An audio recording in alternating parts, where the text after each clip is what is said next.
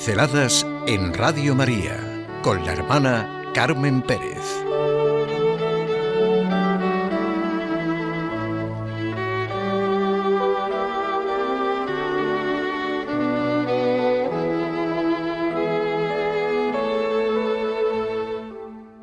Tú eres Pedro. Los católicos llevamos viviendo un tiempo muy intenso.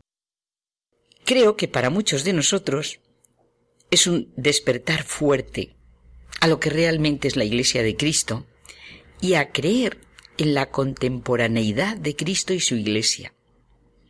Estamos viviendo de nuevo todo como primera vez y con un sentido profundo de pueblo de Dios, de comunidad cristiana, de familia y de tradición rica. La Iglesia de Cristo desde los cardenales hasta cada uno de nosotros, sí que creemos en lo que se ha publicado en el Correo de la Sera. La sorpresa Francisco. Ahora, los que tenemos fe, vamos viendo y leyendo los hechos, los signos, desde la providencia de Dios. Sabemos quién lleva realmente el timón, a pesar de todo lo que se puede decir interpretar, comentar y publicar. En su primera homilía hay una propuesta clara llena de vida. Nos mostraba el movimiento en el camino, el movimiento en la edificación de la iglesia y el movimiento en la confesión. Caminar, edificar, confesar. Es inmediato a nuestra experiencia que la vida para todos es caminar. Caminar en la presencia del Señor viviendo con verdad y honradez. Y en este camino, cada uno con su parte de responsabilidad, contribuir en la construcción de la Iglesia sobre la piedra angular que es Cristo. Y también, personal, libre y responsablemente, es vital confesar a Jesucristo no somos una ONG asistencial más o menos piadosa, nos lo ha dicho Francisco. Somos la Iglesia del Señor. Creemos en Jesucristo con todas las consecuencias. Y esta es nuestra esperanza fiable y firme. Nos ha recordado la frase de León Bloy que muchos hemos repetido tanto. Quien no reza al Señor, reza al diablo. ¿No nos ha admirado la expectación que han causado los dos hechos que hemos vivido? La renuncia de Benedicto XVI y la elección del Papa Francisco. Nos repetimos unos a otros gestos, palabras, acciones que conmueven todo nuestro ser. ¿Cuántos de nosotros hemos sentido la necesidad de abrir nuestro corazón y nuestra razón a las exigencias del Espíritu? No pensemos en las respuestas que nosotros somos capaces de dar. Pertenece a la esencia de la Iglesia estar siempre viva y ser actual como nos está transmitiendo el Papa Francisco. Nuestro gran esfuerzo, caminar, edificar, confesar, ha de reencontrar el cristianismo en toda su humanidad y divinidad, en toda su plenitud. Es cierto, como Jesucristo, el cristianismo está siempre presente por completo, pero somos nosotros los que estamos más o menos ausentes. El cristianismo se nos escapa en la medida en que pensamos poseerlo, saberlo, dominarlo. La costumbre, la rutina, la tibieza poseen una fuerza increíble de despilfarro y de destrucción. Ahora dejémonos sorprender por Cristo en la persona del Papa Francisco, no con nuestras medidas y juicios, sino con la invocación firme y convencida del Espíritu de Dios. Tú eres Pedro, le han dicho Jesucristo y su Iglesia al Papa Francisco. Me siento envuelta estos días en la misericordia de Dios.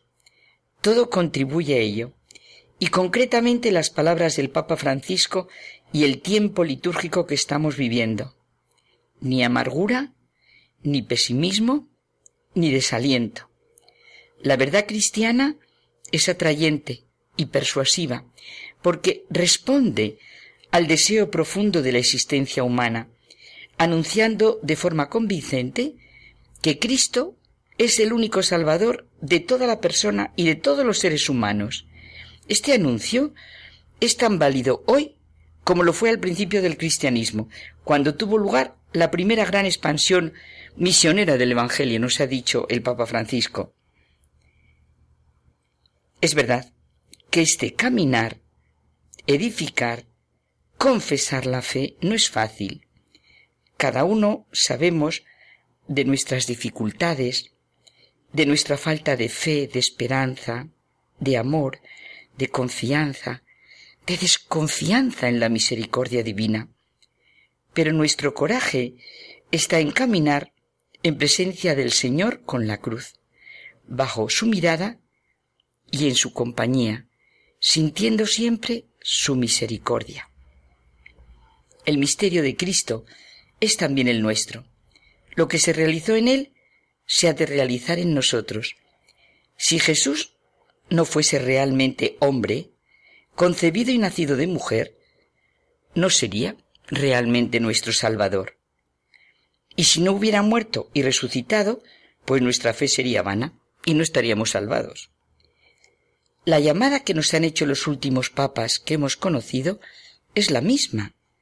No queremos una religión, una fe que solo esté al lado de la vida.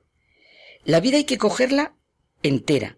Queremos una religión encarnada, sí, pero bajo la realidad de la encarnación con mayúscula, vida, pasión, muerte y resurrección de Cristo. No se puede romper el ritmo de los misterios cristianos. ¿Se puede realmente humanizar sin cristianizar? ¿Y se puede cristianizar sin humanizar?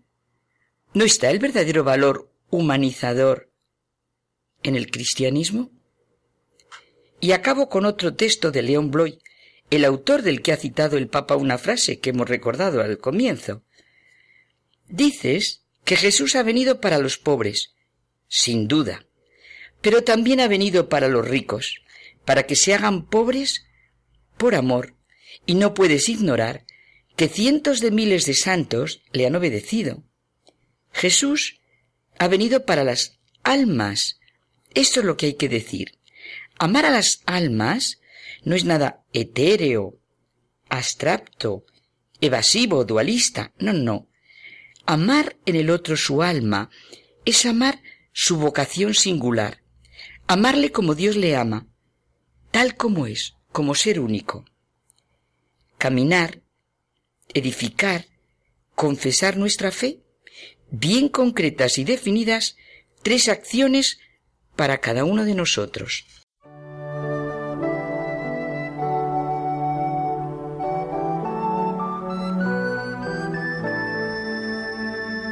Pinceladas en Radio María con la hermana Carmen Pérez.